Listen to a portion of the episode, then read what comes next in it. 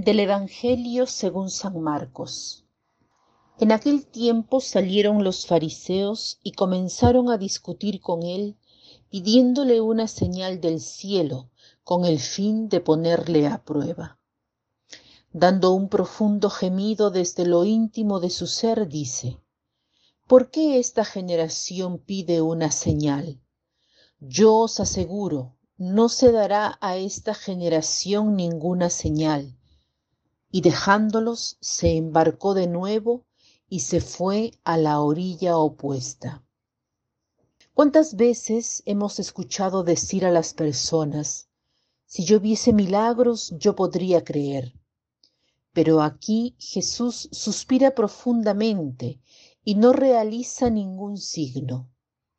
Signos había dado ya bastantes, es, en efecto, interesante leer este capítulo del Evangelio de Marco, y cada vez que leemos un pasaje es interesante leer lo que precede y lo que sigue. Este pasaje está en medio de dos milagros importantes. El milagro de la multiplicación de los panes y de los peces y el milagro de la curación del ciego. Y los fariseos piden todavía un signo. Hay un pensamiento que dice, para quien no quiere creer, ningún signo es suficiente, y para quien quiere creer, ningún signo es necesario. Y es así. Si tú quieres creer, no tienes necesidad de signos. Si no quieres creer, todos los signos del mundo no serán jamás suficientes, porque creer es fruto de tres cosas, de la gracia de Dios, de la inteligencia y de la voluntad. La gracia de Dios no falta nunca.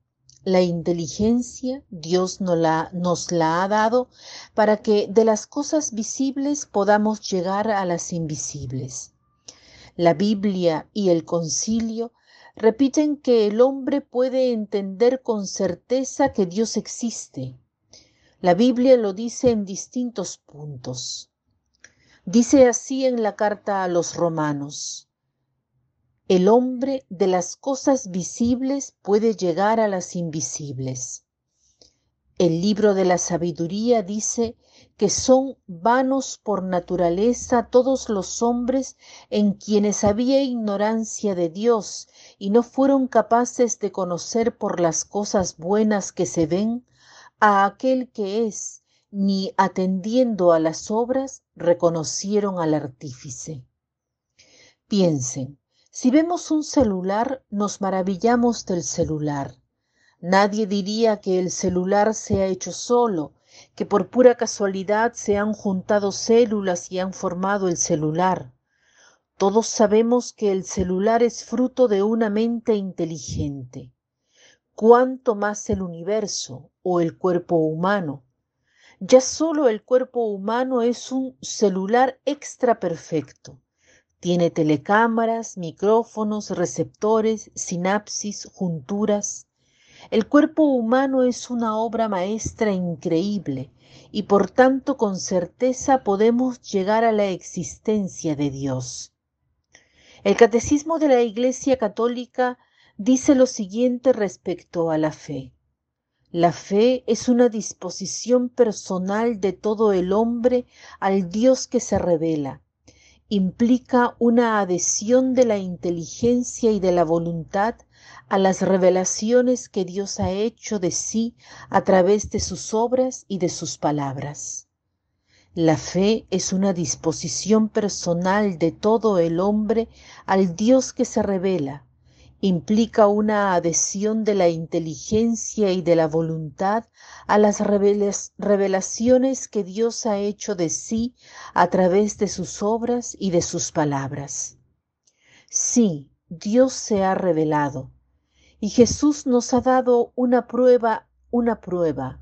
Entonces, ¿qué podemos hacer para mejorar en la fe?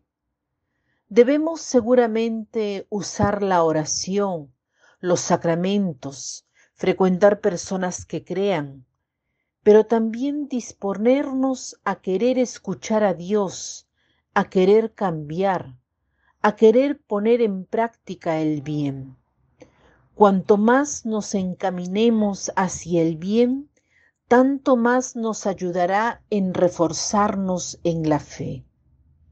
En efecto, el Papa Francisco en la encíclica Lumen Fidei dice en un cierto punto, todos podemos creer si queremos. El mejor modo para encaminarnos y crecer en la fe es vivir como si Dios existiese, vivir por amor, abiertos a los otros. Lumen Fidei número 35. El mejor modo para encaminarnos y crecer en la fe es vivir como si Dios existiese, vivir por amor y abiertos a los otros. Por tanto, recemos porque reforcemos nuestra fe. Para concluir, deseo citar un pensamiento de Pascal. Él dice así, vayan a la iglesia, no importa si ahora no creen, compórtense como si creyesen, arrodíllense, recen, la fe no tardará en llegar.